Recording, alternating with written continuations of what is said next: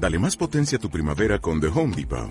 Obtén una potencia similar a la de la gasolina para podar, recortar y soplar con el sistema OnePlus de 18 voltios de Ryobi desde solo 89 dólares. Potencia para podar un tercio de un acre con una carga. Potencia para recortar el césped que dura hasta dos horas. Y fuerza de soplado de 110 millas por hora. Todo con una batería intercambiable. Llévate el sistema inalámbrico OnePlus de 18 voltios de Ryobi. Solo en The Home Depot. Haces más. Logras más.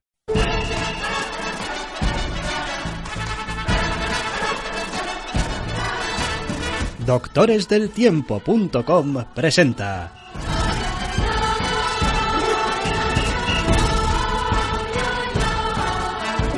Entre cómics.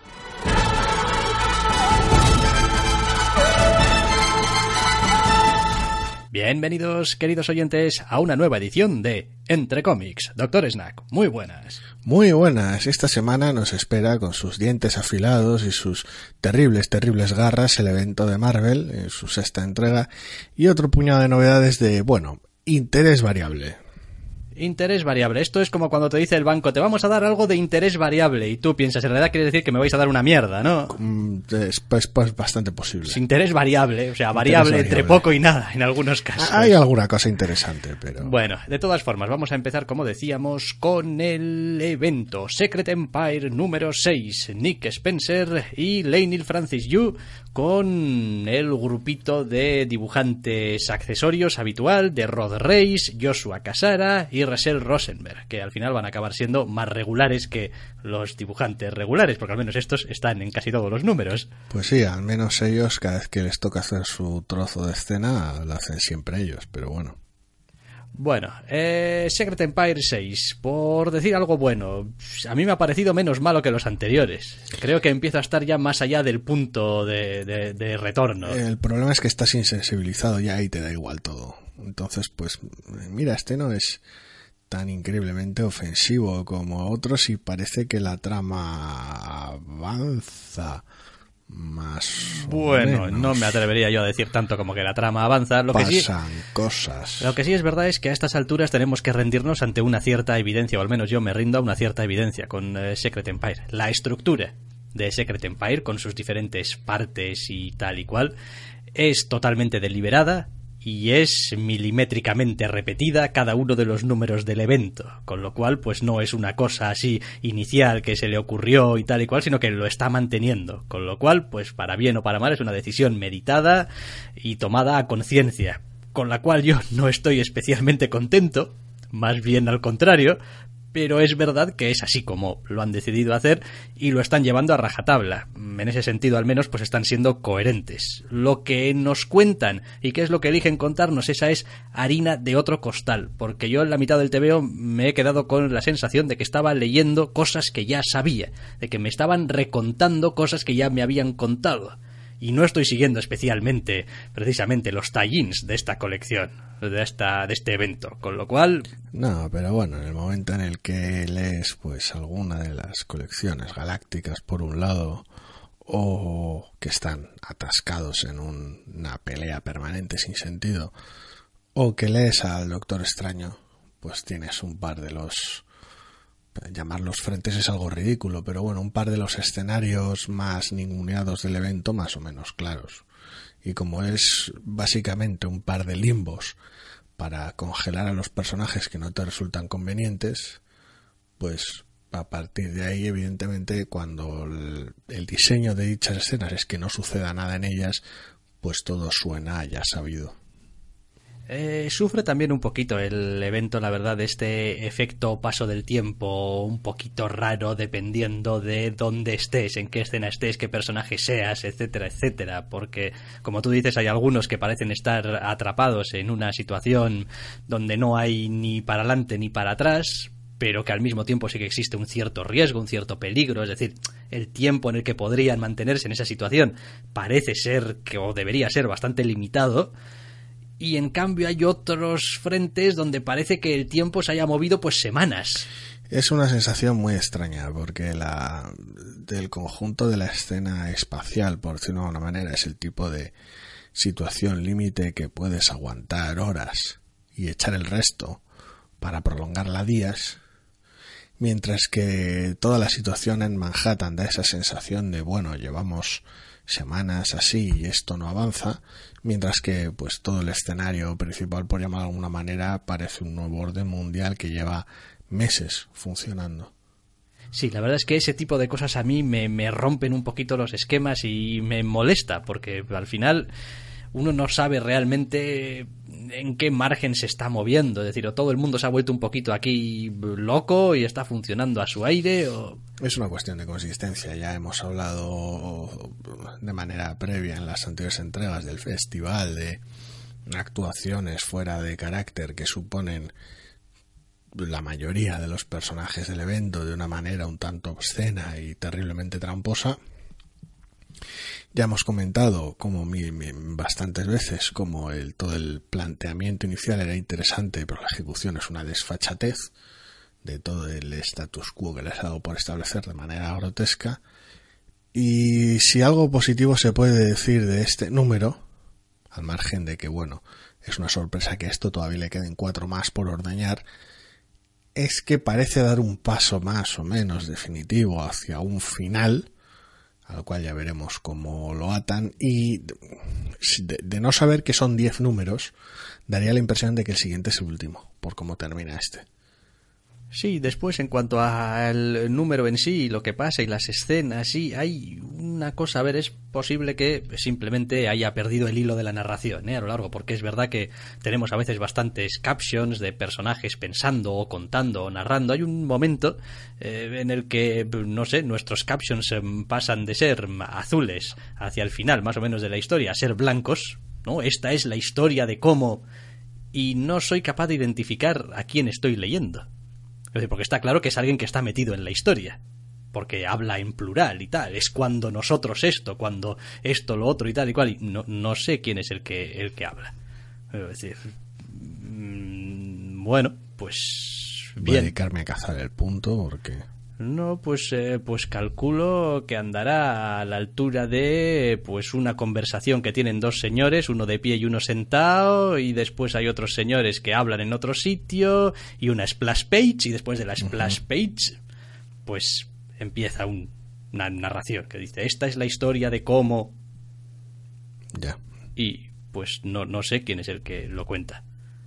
No sé quién es el que habla porque no, no es el mismo que hablaba anteriormente, es decir, es un caption de otro color y... Se le podría asignar, por cómo está construida la página, Ojo de Halcón.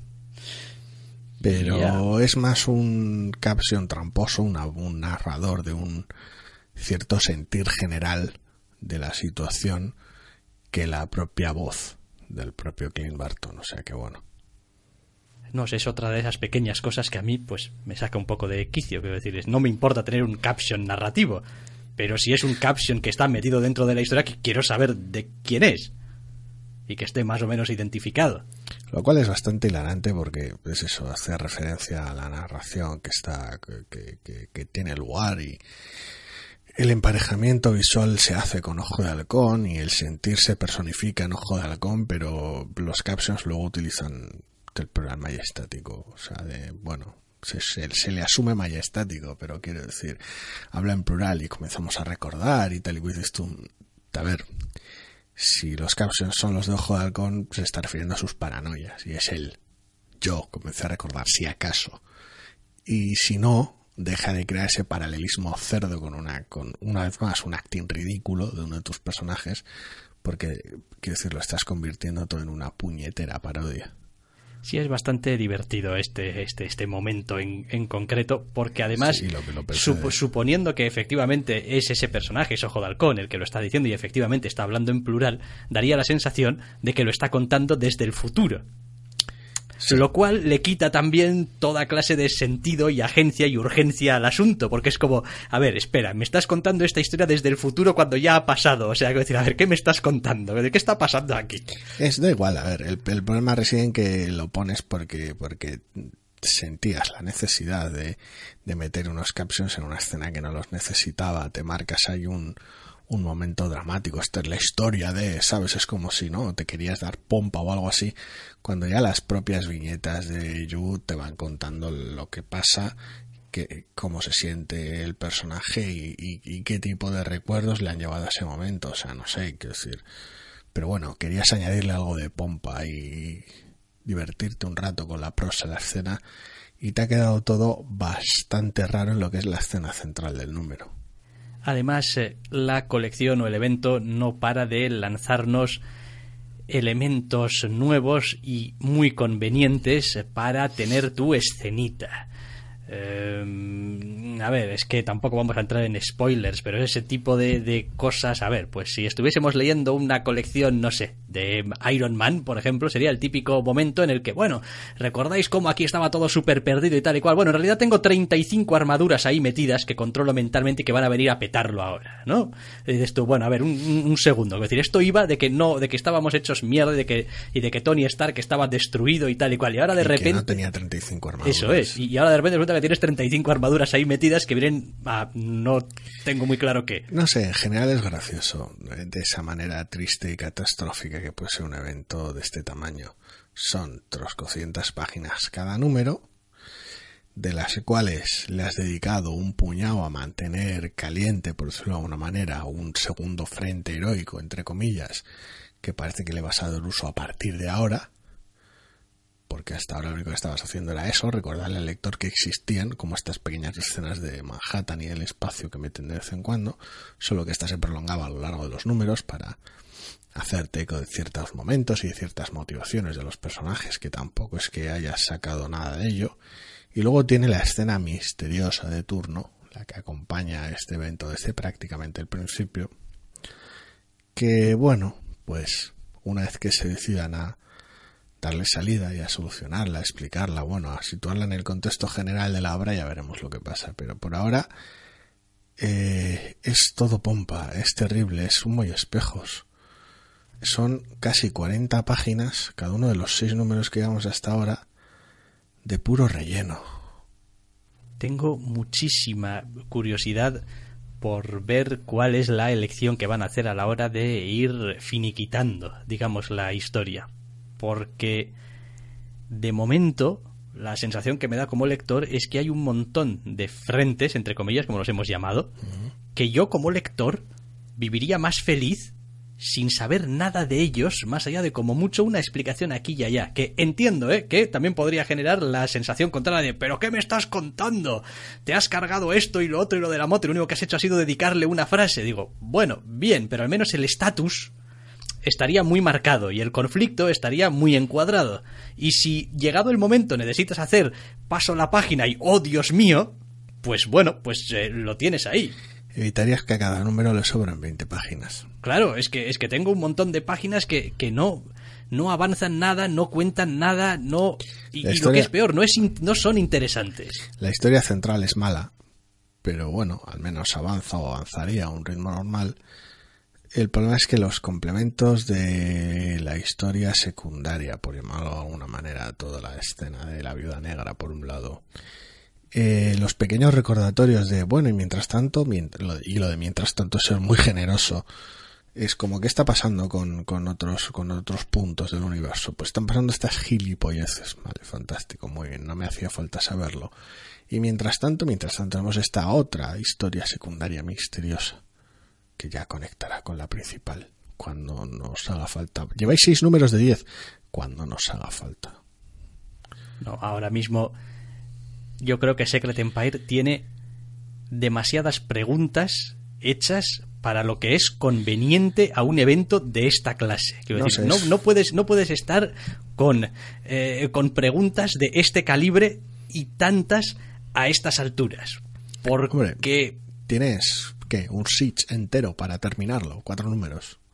Sí, sí, claro. Y si son de 40 páginas ni te cuento. Sí, pero bueno, no, no olvidemos lo que era Siege. Vamos y nos pegamos. Sí, sí. O sea, quiero decir, tampoco había ahí mucho que decir. Afortunadamente, para, para aquel entonces, los bandos estaban muy bien diferenciados. Tú eres malo, tú eres bueno. Vamos a ir y nos vamos a pegar. Parece ser, parece ser parte del planteamiento del final de este número, pero bueno. Ya, pero es que quiénes se pegan con quiénes, dónde se pegan y, quiénes son y qué son los personajes y las situaciones que nos han ido lanzando por ahí. No sé, no sé, nos, nos faltan cuatro números. Si siguen durando lo que duran hasta ahora, tiene sitio de sobra para hacer lo que les dé la gana, pero con creces además.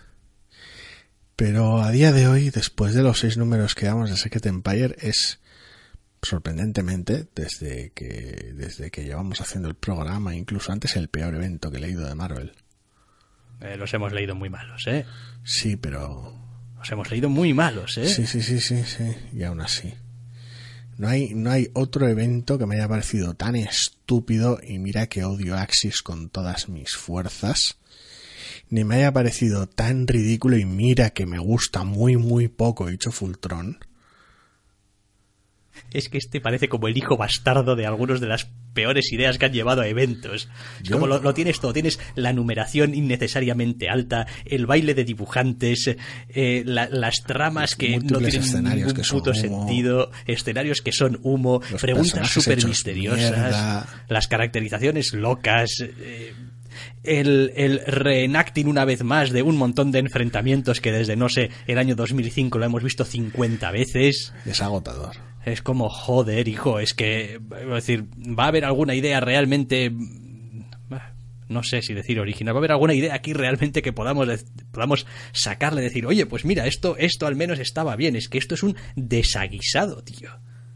Es que, es que no sé, es que es además totalmente imprevisible, porque es que no, no hay ninguna norma que seguir, no hay ningún camino que, pues esto, esto sabéis cómo terminará, como le dé la realísima real gana. Sí, porque parece que se lo va inventando solo a marcha después de cada número.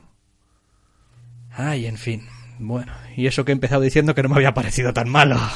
si llega a parecérmelo, no sé.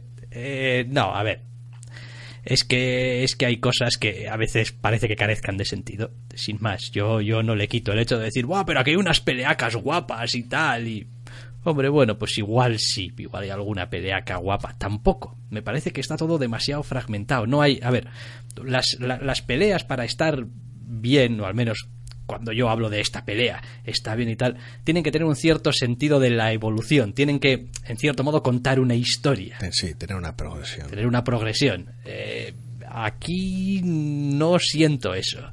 Y algún sentido, y algo de juego, y una narrativa subyacente interesante. En fin, venga, pues esto es Secret Empire eh, número 6, eh, como decíamos, eh, de Nick Spencer y Leinil Francis Yu, con Rod Reis, Joshua Casara y Russell Rosenberg para Marvel. Que por cierto, no vamos a dejar Marvel de lado porque el siguiente TVO también es de la Casa de las Ideas. En este caso, además de una esquina a la que tampoco le tengo especial cariño del universo Marvel, pero eh. Ideas.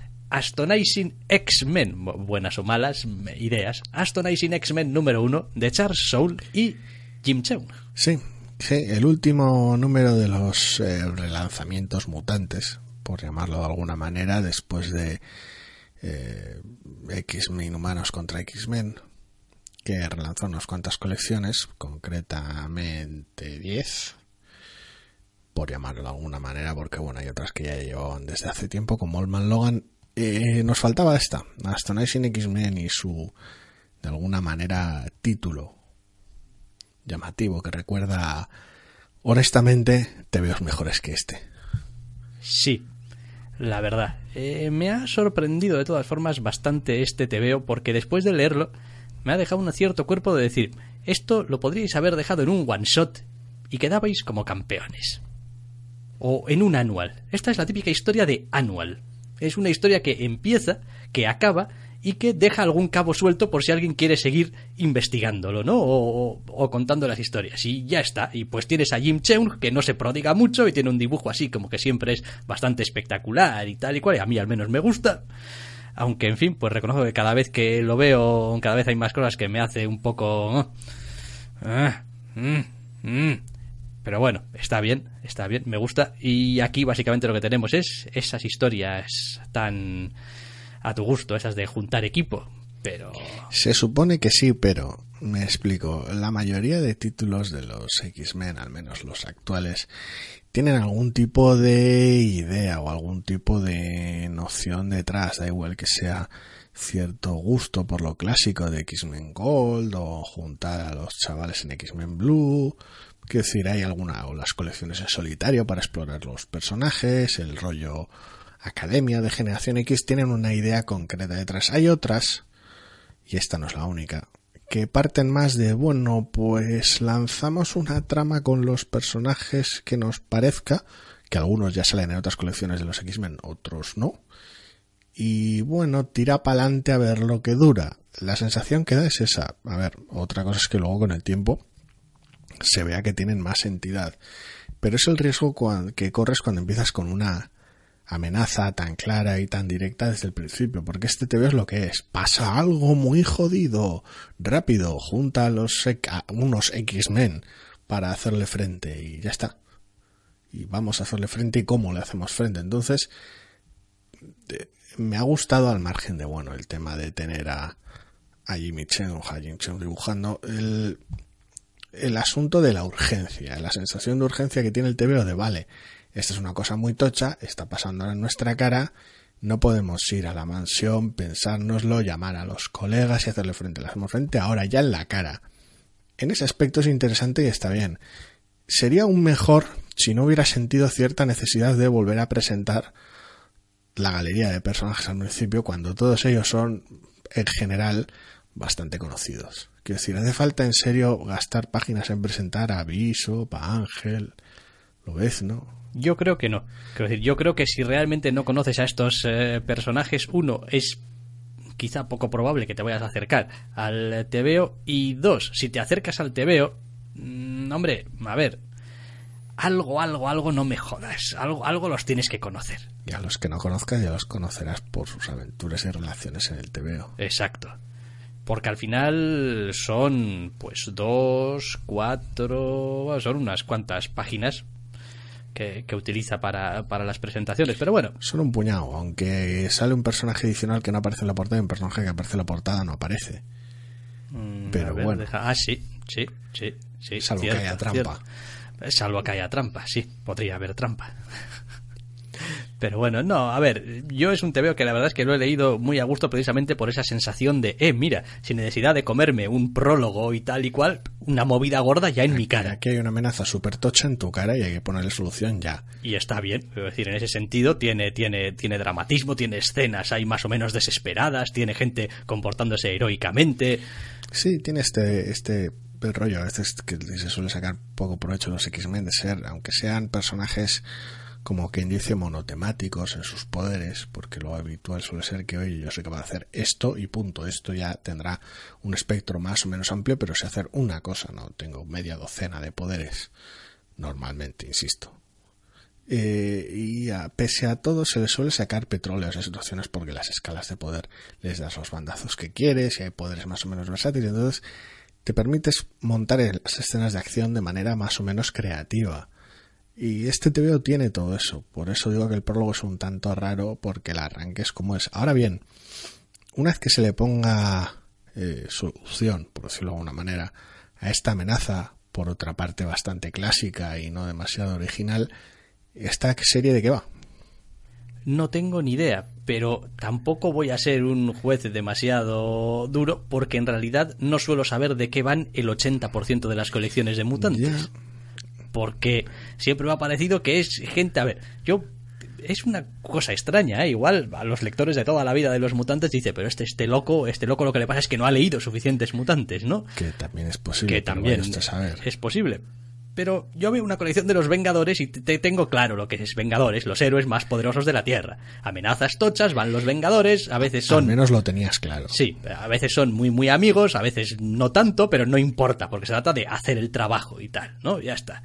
En las colecciones de los X-Men, para empezar, todo el mundo tiende a conocerse mucho y a tener mucho background y mucha historia entre ellos, con lo cual a veces no sabes tampoco en qué punto de esa historia que tienen entre ellos están en ese momento, a menos que estés siguiendo muy bien todas las colecciones, como estos dos estuvieron liados y tal, pero lo arreglaron, pero no, pero sí, pero qué, este forma parte de un triángulo amoroso o no, o, es decir, las sensaciones son un poco raras. Y después los grupos se forman, y es lo que tú dices, se forman porque, eh, una amenaza y lo que tenía a mano.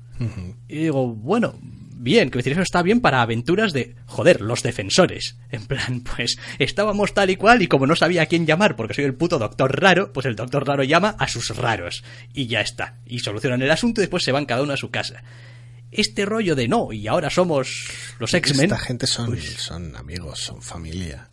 Entonces se hace raro a veces ciertas introducciones o ciertas omisiones Es que no sé, es que es como, bueno, realmente estos señores, ¿qué, qué, qué tienen en, ¿a qué se van a dedicar? Es decir, cuando, en el momento en el que dejan de pelear, ¿qué hacen estos juntos? que son el equipo de respuesta rápida, emergencias, mutantes. O... No, no son nada, porque se han juntado porque había una movida. En el momento en el que dejan de pegar a alguien, se van a empezar a mirar a algunos y a recordar por qué se odian, probablemente. Bueno, Y- es como empiezan los Vengadores, al fin y al cabo. Sí, pero los Vengadores tenían sus dinámicas, su mansión, sus miembros Tu- rotatorios, To- sus no sé to qué. fight mutant foes, no single mutant hero could withstand, ¿no? Tengo, tengo mi cierta teoría acerca de los mutantes y tampoco la voy a soltar aquí, pero no es muy halagüeña. O sea, quiero decir, Mm, No sé. siempre, siempre me han parecido que son la esquina del universo Marvel más endogámica, con diferencia, y que además eh, actúan en general, en fin. Siempre he tenido esa dualidad rara, toda la parte de los mutantes, porque por un lado está esa sensación que comentas de los mutantes están encargando en los programas de mutantes luchando contra otros mutantes o contra gente que quiere matar mutantes, pero luego al mismo tiempo cada vez que se meten en un embolado adicional, los mutantes y Mephisto, los mutantes y los Shi'ar, los mutantes y el Nido, los mutantes y los Kree, parece que estén fuera de lugar. Y, no es que hayan tenido pocas de esas aventuras, es como si por un lado cuando están con sus temas de mutantes resultase eso muy viciado, muy ombliguista, pero por otro lado cada vez que se salen fuera es como si eh, esto no es vuestro rollo, ceñíos a vuestro rollo mutantes. Entonces se produce una dualidad extraña. Entonces, no sé, a ver, yo me ciño a las etapas que me gustan de lo, lo mutante en general y han tenido de todo, desde cosas endogámicas a cosas en el espacio, por ejemplo, ya que estamos con un número de Stone Age y X-Men en las manos. Sí, a ver, eh, yo en general no hace demasiado cual- también eh, preparando un cierto texto por ahí que algún año de estos. Cierto quizá, texto. quizá salga. eh, la idea que me venía era que, bueno, es que la mala fama que tienen los mutantes en el universo Marvel se la ganan a pulso. No, me, me refiero in-universe, o sea, dentro del universo. Es decir, que el resto Sí, claro. de, de seres superpoderosos no puedan ni verlos es normal, porque si no les afecta, no se meten. Les da absolutamente igual. Y cada vez que hay una movida muy gorda que tiene que ver con mutantes, parece que solamente va de mutantes y que todo lo demás también les importa un huevo. Es como, te te metes en Axis, bien, fantástico, una movida con mutantes que te queda que te va. Y lo demás, lo demás nos la sopla. Y después vuelven y dicen, es que nos miráis mal. Digo, hombre, joder, es que no queréis jugar con el resto de los niños. Pero has visto lo que pasó en Secret Empire, ¿eh? ¿Eh? ¿Y qué pasó en Civil War, eh? Eh, eh, eh, Digo, pues, bien, sí, pero ¿qué hicisteis al respecto? Os quedasteis desde casa mirando por la puta ventana. Sí, ese, esa, hay decisiones muy extrañas, la verdad, con ciertos rincones del universo mutante. Pero bueno, a juzgar por la pequeña columna final después del TVO, comentan que pese a tener dos colecciones, dos, dos flagships, dos colecciones principales en Blue y Gold, eh, esta colección nace de que Charles Soule tenía una idea por una historia enorme, gigante, huge. Así que necesitaba su propia colección. Ya está. O sea, la explicación que ofrece el propio TVO, sea más o menos cierta, más o menos sincera, bombástica o no, es esa. Es como es que es una, una aventura súper grande y súper loca, con lo cual esta amenaza inicial supongo que será solo parte de ella, se complicará, y, y necesitaba su propia colección. Ya está. Y por supuesto, no echemos en falta el cliffhanger, ¿eh? Ese es el porqué. ¿En serio? El cliffhanger. El cliffhanger. En un TVO Marvel. Sí, sí, En no, una el- colección de mutantes. El cliffhanger. El No. cliffhanger. Dices tú, "Buah, bueno, el cliffhanger, buah. Buah, no puedo esperar a leer el número 2. ¿Qué te gusta más del cliffhanger? ¿Lo, lo, lo tramposo que resulta o lo ridículo que resulta? Lo que me molesta es que puede ser ambas cosas. A ver, yo entiendo que cuando estás utilizando a este antagonista, sin entrar en detalles de quién es, el cliffhanger o bueno, la- que se involucren ciertos personajes es casi, no voy a decir obligatorio, porque obligatorio no es, pero es tentador. Entonces, pues bueno, no sé. A ver, es un, por ahora es un, es un número uno adecuado. Interesante y bastante divertido. No empieza de la mejor manera posible y termina de manera bastante torpe. Pero no sé, parece que puede ser un buen TVO de aventuras con los mutantes, lo cual ya es mucho más de lo que se puede decir de muchos de los TVOs de los mutantes ahora mismo. Sí, estaba pe- empezando a pensar también eh, quién dibujará realmente el, el número 2. Porque, claro, a ver, a Cheung nos lo conocemos. Eh, y suele funcionar normalmente eh, pues para pues eso, pues para anuales, para números unitarios, para lanzar una colección. Entonces, no sé, no sé, me imagino que ya debería haber habido para ahora eh, Hombre, las pruebas tienen que verse ya hasta el número 3 o 4 dependiendo de la velocidad de lanzamientos. ¿Qué volumen es este? ¿Volumen 4 puede ser? No tengo ni idea. Es que claro, es que encontrar aquí con la de volúmenes que han tenido esto, pues, pues, pues, pues. Vamos a ver. Pero vamos, es que viendo el resto de colecciones de mutantes, pues hay muchas, muchas, muchas que no me interesan lo más mínimo. Y esta, pues al menos tiene un buen primer, un primer número decente.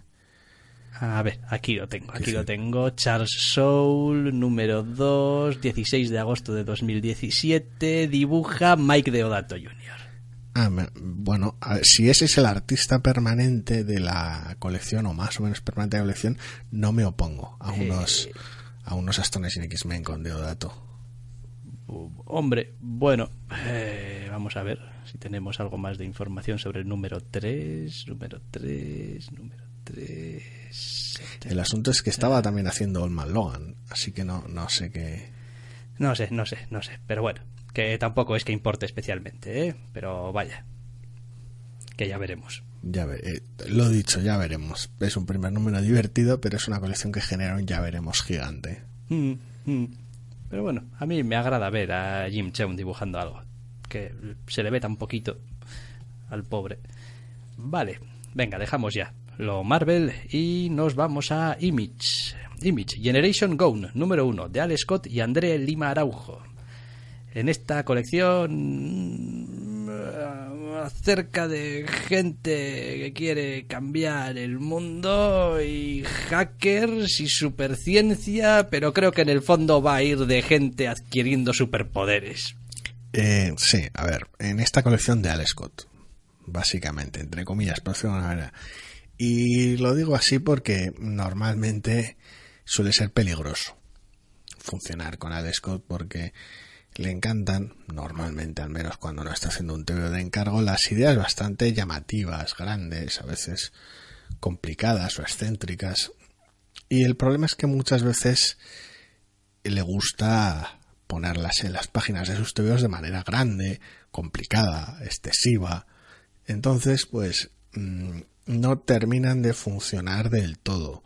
A ver, yo hay TVOs suyos que me han gustado bastante, pero que era, eran duros de leer, es el eufemismo de la semana. Vamos a dejarlo ahí. Eh, este, sorprendentemente, porque me esperaba lo contrario, no es el caso. Este TVO es muchísimo más llevadero que, en serio, lo que me esperaba era algo como material, otra vez. No, la verdad es que hay bastantes cosas que a mí me han parecido reseñables y hasta bastante estimables en este TVO. Quizá la parte final es la que menos me interesa a futuro, realmente, ¿no? Quizá el enfoque que podría parecer, y a juzgar también por la portada del número 2, que podría tener la, colección. Eh, pero lo demás, lo demás sí que hay un cierto trasfondo ahí de, pues eso, de, superciencia, de, de, exploración, de mm, casi casi estudio también un poco de la mente humana y su funcionamiento y tal y cual, que me resulta atractivo. Y los personajes que en general se nos presentan en este primer número, aunque algunos parecen un poco bidimensionales, eh, en general cumple bien con la función, ya que eh, tenemos el típico caso de tres personajes que probablemente funcionan mucho mejor los tres juntos que por separado. Es decir, cuando están los tres juntos es cuando realmente tienes una idea más o menos concreta de cómo son cada uno, por cómo interactúan con los demás. Porque los ves a través de las relaciones que tienen con el resto. Mientras que cuando los tienes por separado, pues parecen sí un poquito bidimensionales, como que tienen una o dos, eh, digamos, eh, ideas primarias o que los mueven y ya está. Eh, no sé, es un poquito extraño. Es un poquito extraño el TVO. A mí es una novedad que me ha gustado mucho porque, al margen de ser una de estas novedades que ofrecen su, su, buen, su buena introducción, su buen mordisco de TVO, porque estamos hablando de 50 puñeteras páginas de TVO, eh, pese a todo no se hace largo ni es especialmente tedioso y consigue construir por un lado a los tres personajes entre comillas principales por un lado y a otro otro par de personajes cruciales para la trama por otro. Y muchas veces, a ver, sí que es abundante en texto, aquí y allá en los momentos clave. Pero otros de los momentos más bellos del TV de, para la hora de construir los personajes funcionan o con conversaciones bastante naturales entre ellos o en escenas mudas a través de a través de simplemente momentos del día a día. Adoro las eh, escenas eh, mudas. Creo que cuanto más te veo, eh, leo, más empiezo a disfrutar de las escenas mudas. Es como, en fin, igual algún guionista dirá, oye, bueno, alguien escribe también esas escenas mudas, ¿eh? Lo que se tiene que ver y tal, y por supuesto que sí, ¿no? Pero sí que es verdad que hay algunas cosas en las que a veces los guionistas sienten una necesidad imperiosa de tener que eh, añadir algo, ¿no? De tener que aportar algo cuando en realidad menos es más. Es como, bueno, pues déjalo. Si realmente no hay nada que quieras contar en estas escenas que no pueda hacerlo solamente el dibujo, ¿no? Pues déjale que lo haga solamente el dibujo. Y es una de las cosas que más me ha sorprendido y que más me ha gustado. Que el TVO sabe cuándo callarse. El Ecuador del TVO te cuenta más sobre los tres personajes principales de lo que hace el resto del TVO en esa serie de escenas. Sí, sí, sí, sí, sí. ¿No? Y es precisamente lo, lo, bello que tiene el número. Es, es, como una pequeña, eh, eh, es como un pequeño oasis en mitad del TVO, antes de las explicaciones y el contexto del principio y la calma antes de la tormenta después del final. Y está muy bien, en ese sentido es, es eso, es, el oasis, es la calma y está bien estructurado y funciona y además el dibujo le acompaña también. Tiene, tiene un cierto aire eh, así... Ay, no sé cómo definirlo. No estoy hoy muy bien con las palabras, pero pero me parece que va bien, va bien porque a ratos es un poquito incómodo, un poquito raro, un poquito extraño, pero al mismo tiempo es muy familiar. Hombre, eh, eh, tiene este punto incómodo porque por un lado las temáticas de ciencia ficción que toca y tal son bastante peculiares y se ven viendo las consecuencias y la aplicación de algunas de ellas a lo largo del TVO y son de sentirse incómodo. Por el otro lado, los personajes en general son todos bastante creíbles y por lo tanto algunos de ellos bastante desagradables lo cual te lleva a que, pues sí, en algunos momentos te, te sientas terriblemente incómodo en, algunas relaciones interpersonales que se ven en el TVO. Sí, no, es genial. Sobre todo hay algunas eh, interacciones que me parecen que están especialmente bien logradas. Porque, quiero decir, yo leo algunas escenas de este TVO y digo, sí, efectivamente, eso es el, el dejarse llevar. Eso es el, eso es, la rutina, eso es el, pues es lo que hay, eso es el, ¿no? Es decir, hay, hay representaciones de comportamientos eh, normales que solemos tener habitualmente todos que están muy bien reflejadas y que contrastan mucho con los otros momentos de gran actividad, gran visión y gran concentración que tienen los personajes en otros momentos, ¿no? Es decir, es como si fuesen personajes eh, a veces un poquito duales, ¿no? Es como tienen aquello que les apasiona, aquello que les gusta, aquello que, que quieren y después todo el resto del tiempo se dedican a pasar el tiempo, a veces literalmente literalmente, sin más, lo cual pues también nos dice mucho acerca de los personajes, ¿no? Del tipo de, gente que son. Y no sé, no, creo que en realidad es un TVO que, vamos, que me ha gustado. Está astutamente estructurado, quiero decir, tiene un arranque que bien si puede resultar un tanto tosco con la calidad de texto que, con la cantidad de texto que tiene, te deja bastante claro la premisa de ciencia ficción y de chifladura que va a arrancar desde el principio. Después te presenta a los personajes principales a través de su vida diaria, a veces simplemente de la habitación en la que viven, y después se mete en arena. Y estos tres grandes tercios, entre comillas, que montan el temeo, de premisa de ciencia ficción por un lado, relaciones interpersonales y eh, ambiciones, por decirlo de alguna de esta, de esta generación perdida por el otro, de estos representantes de esta generación perdida por el otro, y la colisión entre ambos conceptos en el último tercio del TVO, consiguen formar un TV extraordinario. Tiene el asunto que decías tú, de que casi ahora que han chocado, eh, se centra tanto en la trama que casi podría ser menos interesante. Entiendo que, a ver, es hipotético porque, bueno, por eso haría falta leer el segundo número pero sí que sí que me ha dejado también esa sensación de decir pues casi no es que hayas estropeado el TV porque entre comillas se veía venir lo que iba a suceder. Pero pero jo qué pena. Por el otro lado también vamos a poder ver a los personajes en un marco distinto lo cual es interesante. Pero bueno es, es provoca sensaciones encontradas al final.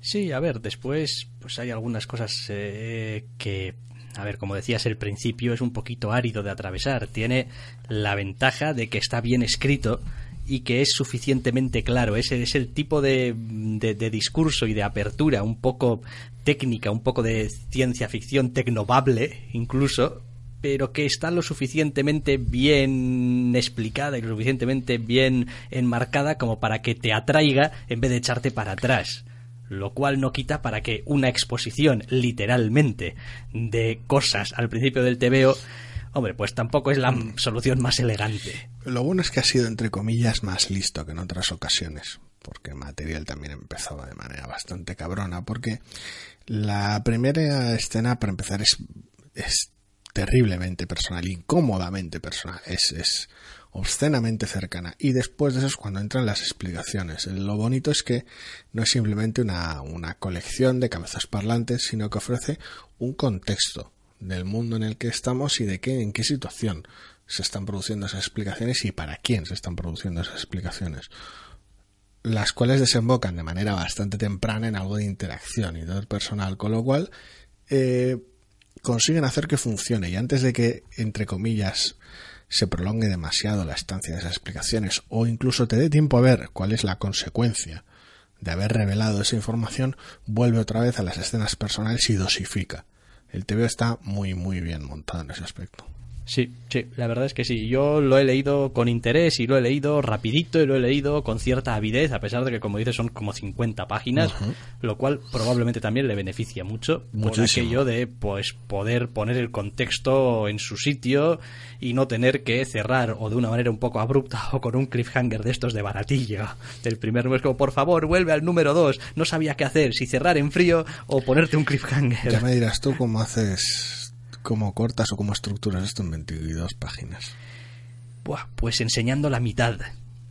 Y hombre, probablemente algún algo, algo iba a sufrir en el TVO. Quiero decir, si reduces todo a la mitad y das la mitad de información o vas el doble de rápido, me da igual, como quieras, pues algo va a sufrir. Quiero decir, o va a haber demasiada explicación, demasiado texto al principio, o no va a haber suficiente contexto de las relaciones personales. Bueno, tal y como está, está bien.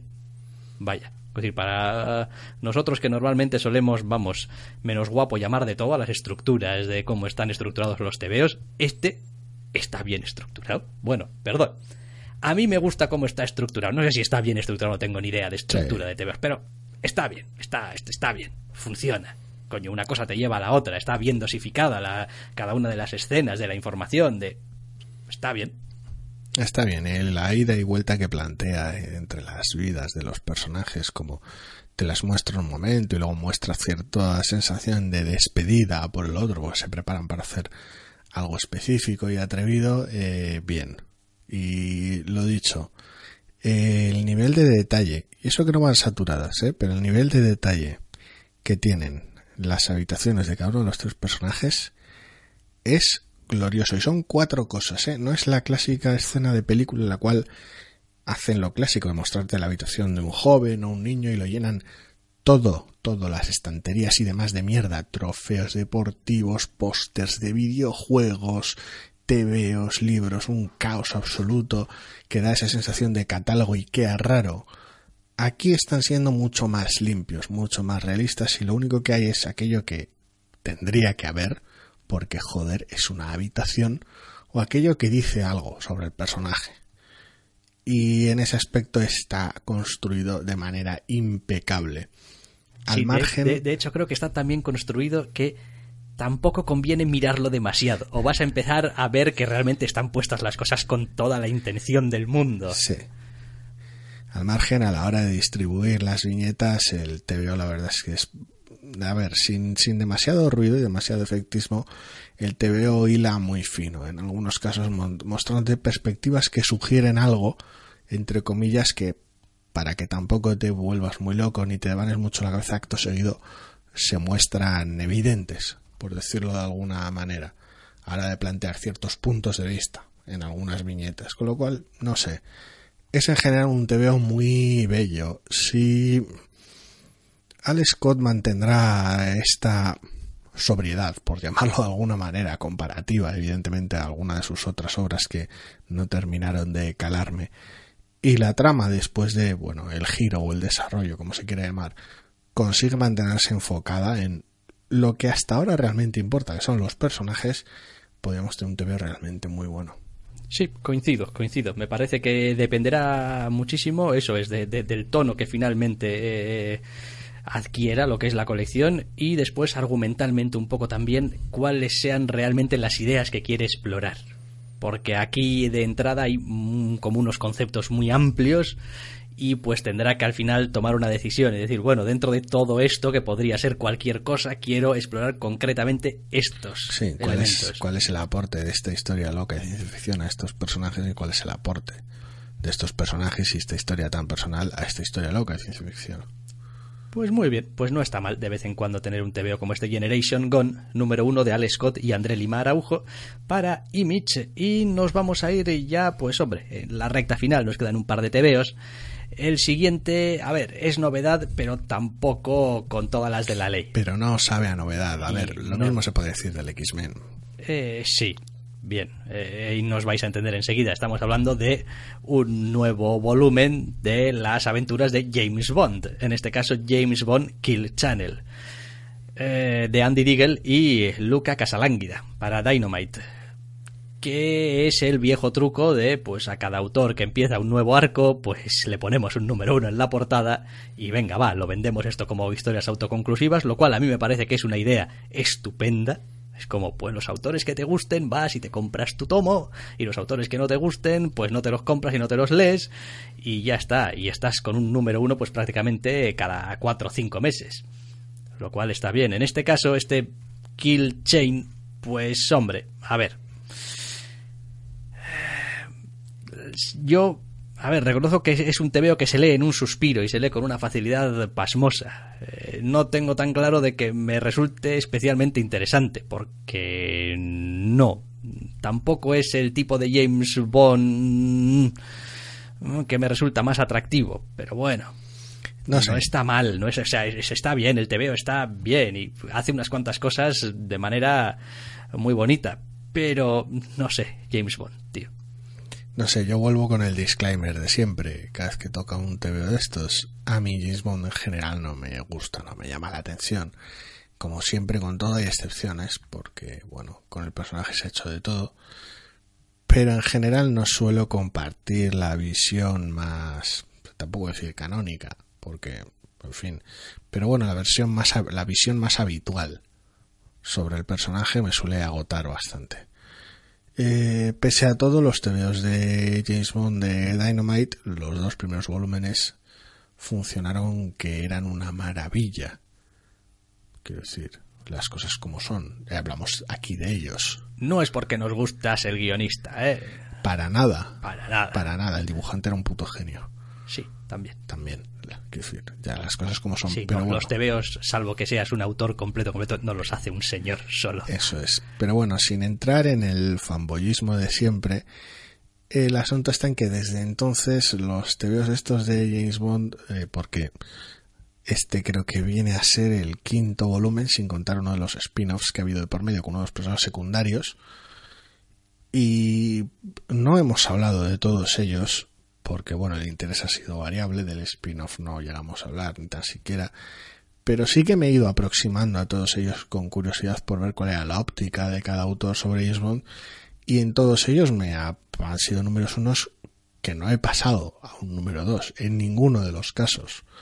Con lo cual, pues, no se supongo que hay cierta magia que ya no me funciona, es decir, cierta perspectiva que, pues eso, algunos autores podían, aportarle siendo más arriesgados, más alocados o imprimiéndole más carácter y que cuanto más conformista se va volviendo la historia y más te veo relativamente estandarizado el mismo se va volviendo, menos interés tengo en ello.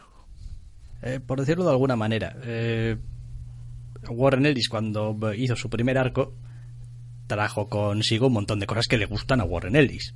eh, ese rollo un poco tecnológico, ese Sí, rollo un poco ciencia loca. ficción loca, etcétera, etcétera. Para los que nos gusta ese tipo de temática, pues era un gancho más que atractivo. Y la prosa de Warren Ellis. Después, sí, Y sus diálogos. sus diálogos y tal, y bueno, pues que Masterson también dibujaba mm, adecuadamente, muy bien, bien. Eh, ¿Qué ocurre? Que cada autor evidentemente ha elegido también un poco el enfoque que quiere dar para el personaje hombre, volvió a atacar con un volumen 2 un poquito más paranoico, interno. y en este caso, en este ah, Kill Chain, lo que tenemos es el enfoque clásico de espías pero hasta la médula, el rollo este de agencias contra agencias, espionaje, información que se filtra, topos, eh, traiciones, etcétera, etcétera. O sea, ese es un tebeo de espionaje de manual. Ha habido algunos volúmenes y algunos un spin-off que nos hemos saltado, pero el último que hablamos en el programa, si no recuerdo mal, fue Hammerhead. Sí, creo que sí, aquel era el, de, el que con un rayo de la muerte, por, por resumir, con una, con una superarma. Ah, no, pero, pero no hablamos de otro también que tenía una persecución en. Bueno, una persecución, no hablaba con, no habría con una escena él en esto, haciendo esquí y tal, y una casa y. No era el mismo. No era el mismo, yo creo que no, yo creo que no era el mismo. Es que han salido muchos volúmenes. Sí, han salido, han salido bastante. No sé, ya te digo, y muchos de ellos, lo dicho, entre ellos son diferentes, manejan distintos tonos, el aspecto visual es evidentemente distinto, uno tiene distinta perspectiva, pero no puedo evitar que todos ellos me recuerden a, pues eso, una manera de contar historias de James Bond que no me interesa lo más mínimo. Y con este vuelve a pasar lo mismo. Tenemos una historia de espías y agentes dobles y secretos y mentiras y enredos y demás que de puro estándar, pues, o sea, no, no, no me ha convencido lo más mínimo.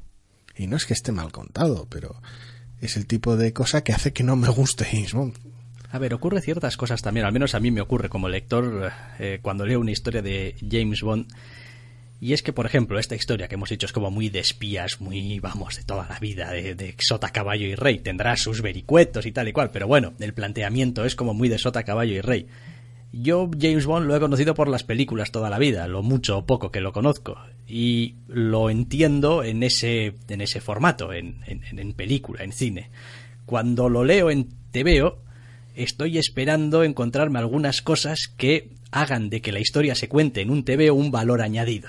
Es decir, algo que más allá de pues la trama de siempre de James Bond, pero bueno, pero que pero pero cuéntamelo de una manera que joder, no sé, haga lucir un poco el hecho de que lo estás contando en un TVO. Es como porque si no, pues esto para verme una persecución, un tiroteo, una seducción de una rubia o morena o da igual, es James Bond, pues pues me lo puedo ver en, en la tele, en, en, en cine y ya está. No sé, a ver, yo entiendo que cierta, hay ciertas distancias que tienes que mantener para que el TVO siga siendo un TVO de James Bond. Pero sí que es cierto que es eso, dentro de ese conformismo se engloba eso, esa manera de plegarse a los aspectos más popularmente conocidos de James Bond a través del cine y no tanto de hacer algunos esfuerzos conscientes por aprovechar no tanto la capacidad técnica del medio, porque bueno, no se trata de ponerse muy exóticos con, con la forma del TVO, pero sí que da la sensación de que te estás ajustando a ciertos ritmos, ciertas estructuras de trama que pues no le favorecen en absoluto. O sí que las estás aprovechando porque es la manera clásica tampoco las estás llevando a tu terreno. Quiero decir no es como si los números no es como si el, el primer volumen de esta etapa de James Bond no empezase como si fuera una puñetera película de James Bond pero se sabía llevar a su terreno entonces no lo sé Sí, pero bueno, es que incluso en ese caso, a ver, hay veces que haces de lo, de lo esperable un arma extra. Quiero decir, puedes hacer una, un, un, un inicio de estos, ¿cómo lo llamas tú? Un cold open. Un cold open, puedes hacer un cold open y es como todo. Quiero decir, puede venir a tu favor, eh, mira, un cold open y tal y cual, pero claro, si quieres que vaya a tu favor tiene que estar bien hecho.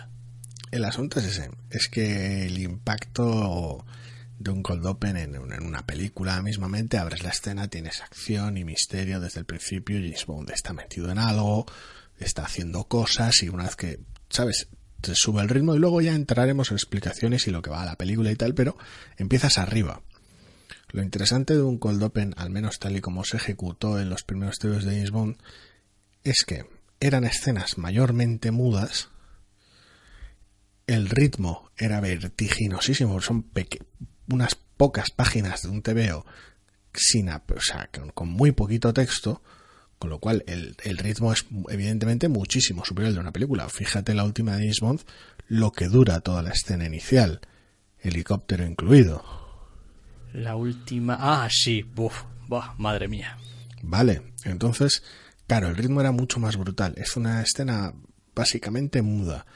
Pim pam, un par de golpes de efecto, unas maravillas de planteamiento de viñeta alucinante, una fuerza dramática increíble, y ya está. Y te lo has quitado en medio y ya has captado no solo el hecho de que sea James Bond y se va a contar de esta manera, sino la propia esencia artística o la propia visión que tienen los autores de ese TVO de cómo funciona su TVO de James Bond.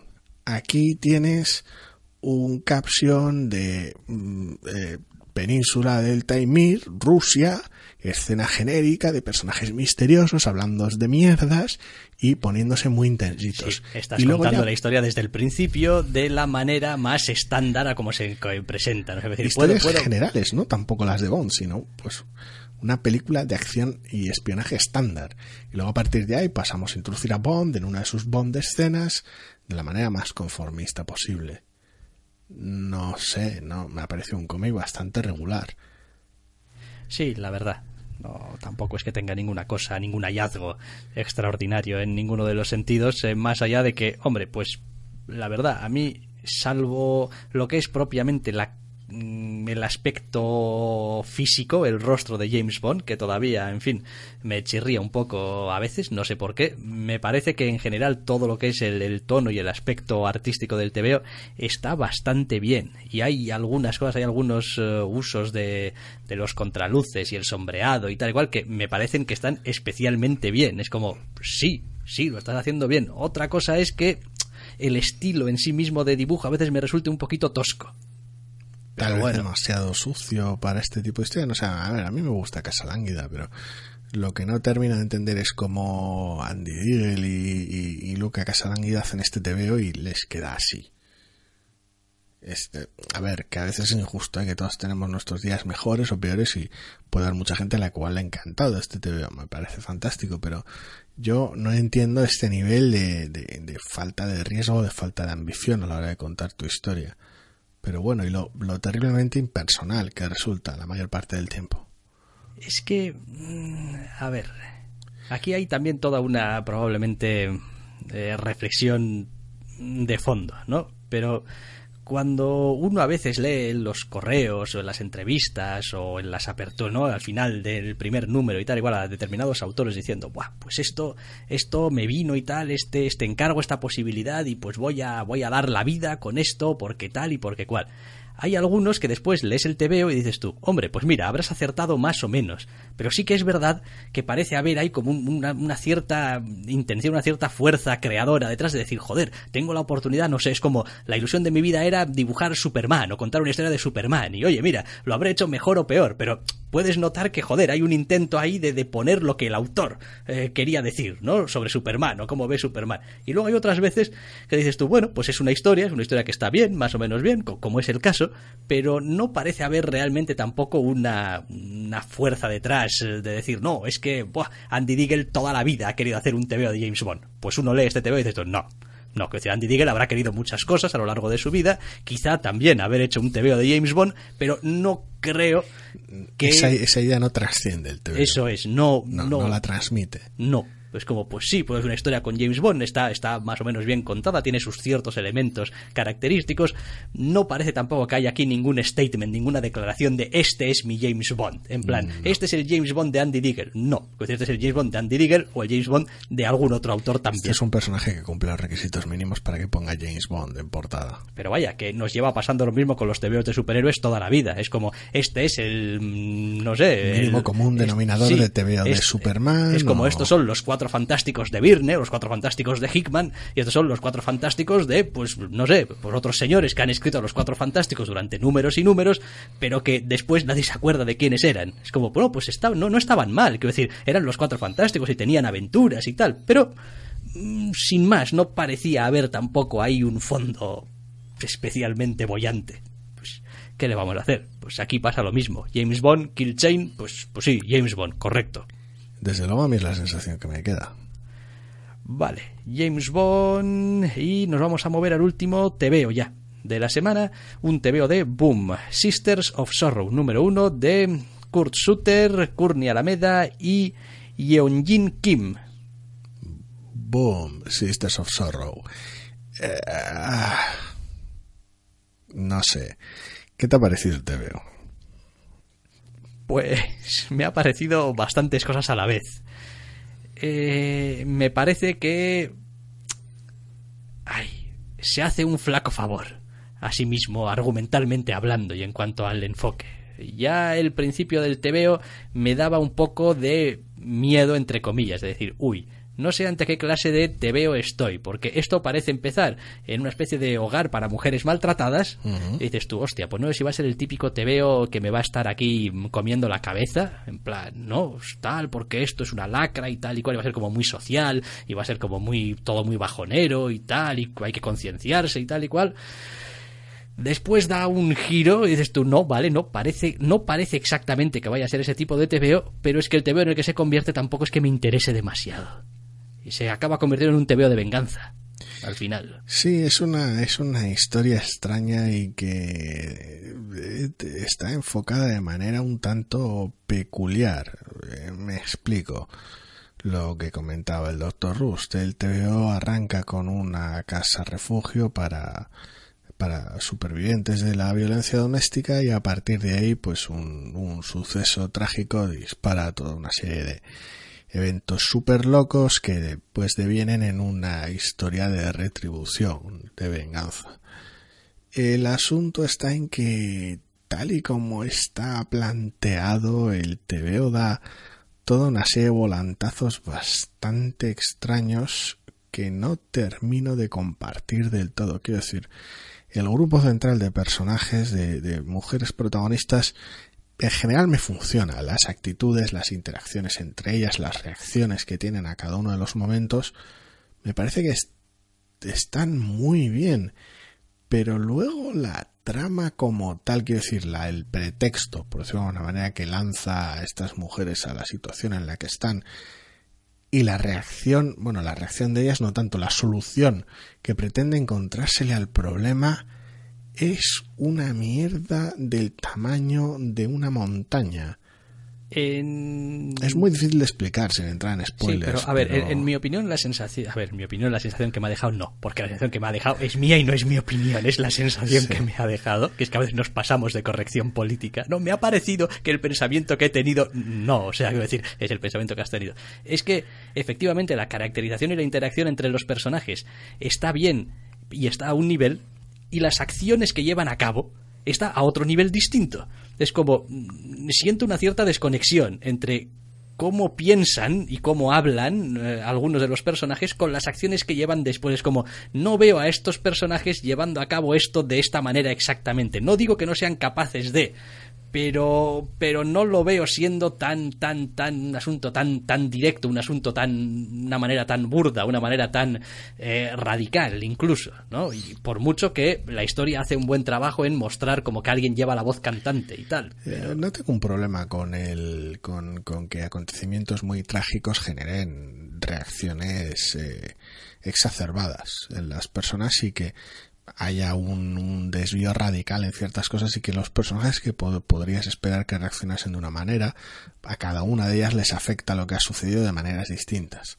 Y cada una de ellas reacciona de manera distinta a las interacciones y como algunas se retroalimentan y otras no, funciona muy bien, pero el enfoque de la trama en general en este primer número es una sensación muy rara, porque después de que sucede algo trágico en el TVO, la solución que se le pone, que es básicamente un parche, es una solución extraña que viene de fuera y le resta agencia a las protagonistas, lo cual es una decisión bastante disparatada en un TV con esta temática, y después invierte buena parte del tiempo central del TVO en generar cierto pretexto, cierta, digamos, escapatoria, para que las protagonistas puedan superar ese evento inicial o los, bueno, las consecuencias directas de ese evento inicial y luego puedas proceder con tu TVO, lo cual es una sensación extraña porque es un problema que tú mismo has generado. Quiero decir, estás invirtiendo páginas que no van a ningún lado, porque es, no es como si pudiéramos ver eh, las reacciones de las protagonistas a una situación interesante, porque la situación es puro artificio, con lo cual es una sensación muy extraña. Es como si el TV estuviera toda la primera mitad peleando consigo mismo. No sé, luego hacia el final bien es cierto que es mucho más drástico y que es mucho más apresurado, pero al menos ahí es coherente, el TVO funciona. Al principio es cuando plantea una situación, la resuelve de manera contraria a lo que cabría esperar del TVO, y después, dado que la ha resuelto de una manera inadecuada, tiene que invertir páginas en que los personajes, mm, no en deshacerla, pero en que los personajes la superen es ridículo. La trama de la primera mitad del TV es ridícula. No lo sé. Después tengo, a ver, mis dudas no, porque hoy argumentalmente, pues eh, los creadores pueden llevar su historia por donde quieran. Mm, no, no estoy del todo convencido de que este sea el tipo de historia que quiero leer. A ver, en general, no soy muy amigo de las historias de venganza eh, que nacen a partir de tragedias muy cotidianas, muy diarias, eh, muy reales. Quiero decir, el rollo este, por ejemplo, de no, te voy a contar un TV acerca de unos militares que van y matan a Bin Laden porque Bin Laden es muy malo, ¿no? Mm, no suelo ser muy amigo de, ese tipo de, planteamientos. Quiero decir, me parece que es eh, meter elementos mm, de la realidad y darle a veces unas soluciones un poco fantasiosas o fantásticas. Aquí a mí me parece que las protagonistas optan dentro del amplio abanico de soluciones que tienen por la solución más mierdera, peor y en ciertos sentidos más fácil. Y, me parece que les, que les resta, que, que, le resta todo el, asunto este de también de las mujeres maltratadas y tal y cual y el drama que puede haber, eh, sin duda, grandísimo, cuando optas por hacer que tus personajes opten por determinadas salidas. Ya, pero el asunto es que, mm, quiero decir, cada uno de los personajes tiene una salida o una reacción distinta. Ahora mismo uno de los personajes, por la situación y por la fuerza brutal que tiene, lleva la voz cantante y parece ser la trama central del TVO. Pero ya el TVO muestra que cada una de ellas tiene una opinión distinta en lo que está sucediendo y en lo que sucede en la segunda mitad del TVO en esta historia de, de venganza. Con lo cual, lo normal, la sensación que da es de que va a haber ciertas cosas que les van a acabar explotando en la cara. Sí, también es verdad de todas formas que el TVO elige voluntariamente acabar con el cliffhanger que acaba mm, haciendo una caracterización o mostrando una imagen de las protagonistas muy determinada. Es verdad que habla la que habla, pero el resto de personajes y su actitud y su tal... Sí, porque terminas en un subidón de adrenalina. Dan a entender ciertas cosas y bueno, pues sí, sí, no, claro. Bueno, ya veremos, evidentemente hay que ver la historia después hacia dónde va y en fin, no es como si las historias de esto empieza así y después se va toda la mierda o se va, por otros derroteros no fuesen habituales. No sé, pasar. No sé, la, la, la, venganza violenta y desmesurada da para buenas historias, siempre y cuando puedas sacar buen, buen material humano de, de, de pues eso, toda esa situación y de cómo funciona eh, puedes tener colecciones brutales. De hecho, una de nuestras colecciones favoritas ahora mismo es una historia de venganza. Y eh, obscena, como pocas, Extremity. Ajá, sí. Extremity es una, hasta la fecha es una historia de venganza brutal.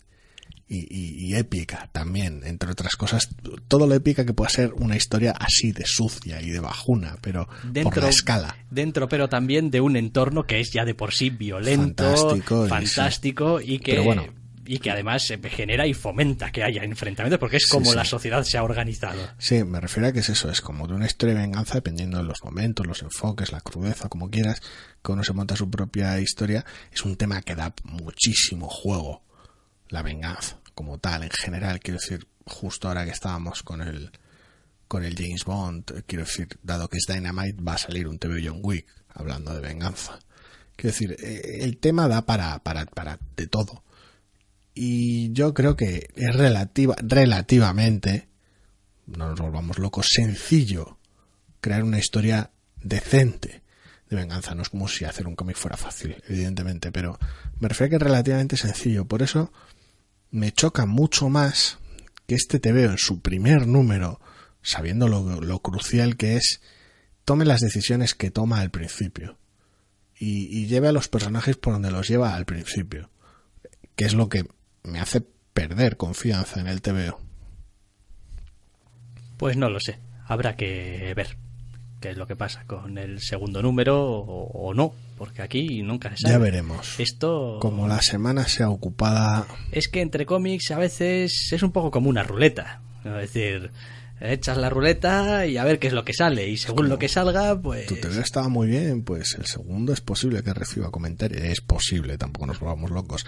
Si tu TVO estaba regu, pues ya depende. Y si tu TVO dejaba más malas sensaciones que buenas, a poco que la semana esté ocupada, Es más, si el TVO nos pareció bueno en el primer número y dependiendo cómo esté la semana, es posible que del número 2 solamente obtengas un no, pues sigue los mismos derroteros y está bien. Por ejemplo, esta semana no vamos a hablar de tres números dos, de números uno, que sí que hablamos. Da igual que sea el chiflado y burdo Jimmy's Bastards de Garcenis y Russ Brown. Jimmy's Bast Ah, ah, sí, ay, es verdad, y que, Que, no- no, que, que, tan burdo, tan, tan burdo y tan, Ajá, vale, bien, y, sí, y sí, es tan, que y tan ridículo como el primero. El número 2 de Kill the Minotaur y este extremo obsceno y este gusto por la- lo trágico y, y lo desagradable en Sí, este sí, retelling ahora que dices, sí que lo he leído. Yo no. Mira por dónde. Pues sí, no, eh, y bueno, pues se sigue un poquito los mismos derroteros. A mí me ha parecido que como número estaba un poquito más cohesionado, aunque solamente sea por el hecho de que tiene lugar todo en el mismo sitio. Algo es algo, entonces Sí. igual le doy una oportunidad. Y el número 2 del Peter Parker espectacular Spider-Man de Chip Zdarsky Adam Kubert. Que no he leído. Que mantiene el mismo tono desvergonzado y divertido del primero, que yo sí que me he leído. Entonces, quiero decir, eh, los he comentado así un poco por encima para hacer ver que, a ver, que, que, que no se hable de un número 2 normalmente no, o sea, no significa que sea malo. Normalmente significa que es similar al primero. Sí, normalmente sí. Normalmente como- sí. No hay nada que añadir. No es, no es un, joder, ha salido el 2 y de repente la colección ha mejorado mucho o se ha ido a la mierda. Sí, Eh, la verdad es que no. es posible que eventualmente tuviésemos que revisar un poco nuestra política esa de números unos y, y doses por aquello de que pues ver. la mayor parte de las veces los números doses no aportan prácticamente nada a lo que era el número uno. También es cierto, eh, a ver, en, aras de ser honestos, que las semanas en las cuales se hablan los números 2 normalmente también se debe a que haya pocos números 1. Sí, es como una pequeña escapatoria que nos dejamos para las semanas en las que uf, es que no había mucha novedad o no hemos leído mucha novedad, más bien porque novedades suele haber a punta pala. Es como, es que este te veo. Mm, ya, que bueno, pero no aquí". siempre, no siempre resultan muy llamativas, a veces son cosas muy específicas o crossovers o, pero Sí, o mil cosas, o tebeos infantiles, o... o alguna cosa de licencia a la cual no te acercas ni con un palo desde el principio. sí, sí, de esa suele haber también, que si Transformers, esto y lo otro, digo, hombre, estoy un poco viejo para esto ya.